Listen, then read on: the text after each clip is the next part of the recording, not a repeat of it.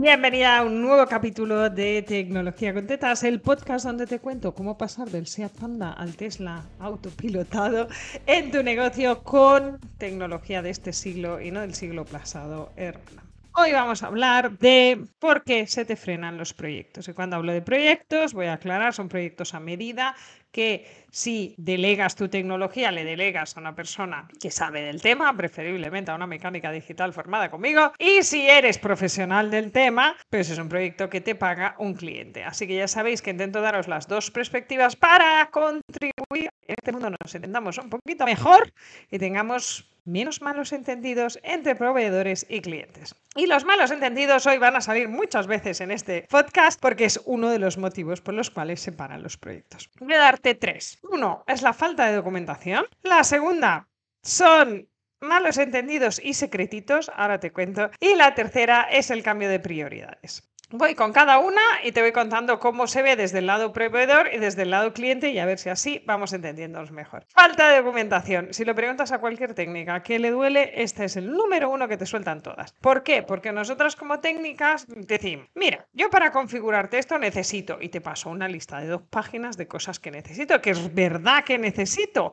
O sea, si no liquidamos esa lista, no va a acabar la implantación. Lo que no quiere decir es que lo necesite todo el primer día. Así que si eres técnica, por favor, haz esa lista en paquetes. Esto es imprescindible para arrancar, esto es imprescindible para acabar la fase 1, esto es imprescindible para cerrar. Y así no le da tanto pasmo al cliente, porque claro, el cliente que recibe esta lista de dos páginas sin priorizar, lo que pasa es que se bloquea. Es como, mierda, no tengo la mitad de todas estas cosas, no estoy lista para este proyecto, me bloqueo y me paro. Si en cambio damos una lista priorizada de, mira, hay tres cosas que son absolutamente imprescindibles, pásame estas tres y empezamos. Y así evitamos que se vayan parando los proyectos. Y yo te diría, si una vez has empezado, recoges esa lista y acordáis fechas, porque es verdad que lo vas a necesitar todo y lo que no tenga lo va a tener que buscar la clienta. Así que poned fechas, os reunís el primer día cuando tengas lo imprescindible podáis arrancar y os ponéis en conjunto a poner fechas al lado de cada una de esta documentación que vas a necesitar.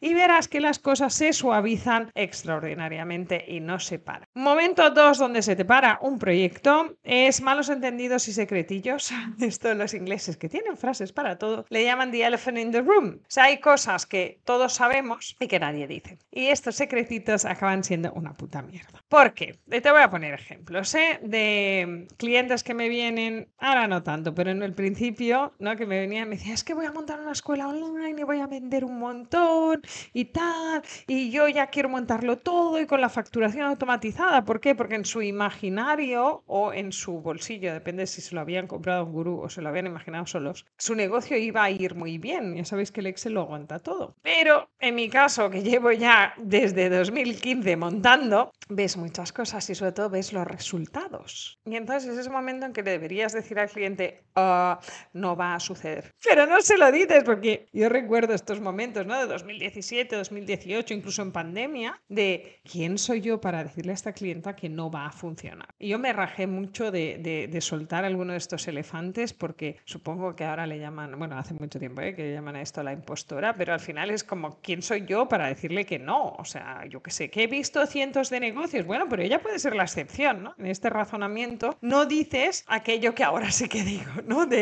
mira, me parece muy bien, yo creo en ti, he aprendido a decir esto, yo creo en tu negocio tanto como tú, pero ¿qué te parece si lo hacemos a fases? Y así no desfondas el dinero que tienes para montar tu negocio y vamos reinvirtiendo lo que ganas. Planteado así, la mayoría de clientes te lo agradecen un montón, ¿vale? Es verdad que como proveedor piensas, bueno, claro, si le va mal a esta chica, aquí he perdido 2.000, 3.000, ¿vale? Euros de proyectos futuros que no van a suceder. Pero yo te recomendaría que lo mires desde el otro lado. Has ganado una clienta fiel y eres la única que no le has hecho un presupuesto tremibundo y que no la has desfondado. Entonces, cuando le vaya bien, porque a la mayoría de estas personas les acaba yendo bien, va a venir a contratarte el resto. Es una inversión para el futuro. Como clienta, es de agradecer. Yo cuando alguien me dice, vale, Alba, te has flipado, porque pido presupuestos de cosas un poquito flipadas, yo agradezco que la otra persona me haga esta parte de consultoría y decir, vale, esto ha sido una flipada. Está, vamos a hacer el mínimo indispensable y vamos a validar. Y creo que desde ahí nos entenderíamos todos mucho mejor a la hora de no callarnos los malos entendidos, no evitar las conversaciones incómodas y poner todo sobre la mesa. Y la situación 3 en las que se nos paran los proyectos y esta es más compleja de gestionar es cuando hay un cambio de prioridades. ¿Qué me pasa? Pues ahora que vamos con la agenda un poquito llena, que me llama alguien en noviembre y me dice, quiero automatizar la facturación. Y yo le digo, vale, pero para enero. Vale, vale, vale. Estas las que hacéis webs y vais con agenda llena, os estáis riendo porque esto os pasa. Entonces te dicen, vale, vale. Y entonces yo le llamo el 15 de enero y resulta que entre noviembre y enero han pasado 50.000 cosas, porque en la vida de todo negocio digital, a la velocidad a la que vamos nosotras, el entorno y nuestras cabezas con ideas locas, dos meses y medio dan para darle la vuelta entera al negocio cosa que estoy haciendo ahora mismo. Y, entonces todo lo que tú habías pedido no tiene sentido. Y no es que los clientes seamos incoherentes cuando pedimos cosas. Es que en mi caso particular y en el de muchas clientes nos va la cabeza demasiado rápido. Y entonces lo que pasa es que el presupuesto y el tiempo se descoyuntan. Entonces sí, tienes que dar citas y tiempos a más de dos, tres meses vista y trabajas con gente del digital, con pequeños negocios, valida antes de asegurar. Es decir, en enero, ¿yo qué hago? Pues mando un mail a ese cliente y le digo, oye, estamos listos para empezar. ¿Te sigue interesando? ¿Te sigue interesando? ¿Quieres que sigamos este proyecto? ¿Quieres que volvamos a hablar? Y a veces ese volvamos a hablar puede ser o para iniciar el proyecto o para desmontar el proyecto que teníamos y hacer otro nuevo. Pero te evita entrar en esto que te decía en el punto uno, documentación necesaria cuando la otra persona tiene la cabeza en otro lado. Entonces yo prefiero no empezar. Si vamos a empezar un proyecto mal, porque no estoy en la lista top one de prioridades de mi cliente, me voy. Es que eh, es la receta para el desastre. Empezar cuando la otra persona ya no piensa que esto sea prioritario, no le dedica tiempo, pero bueno, ya que estábamos, lo hacemos, va a funcionar mal. Así que te hago mini resumen. Hemos dicho falta de documentación, malos entendidos, secretitos, cosas que no nos decimos porque parece que no. Pues sí, dilas, enfréntate a las situaciones complejas y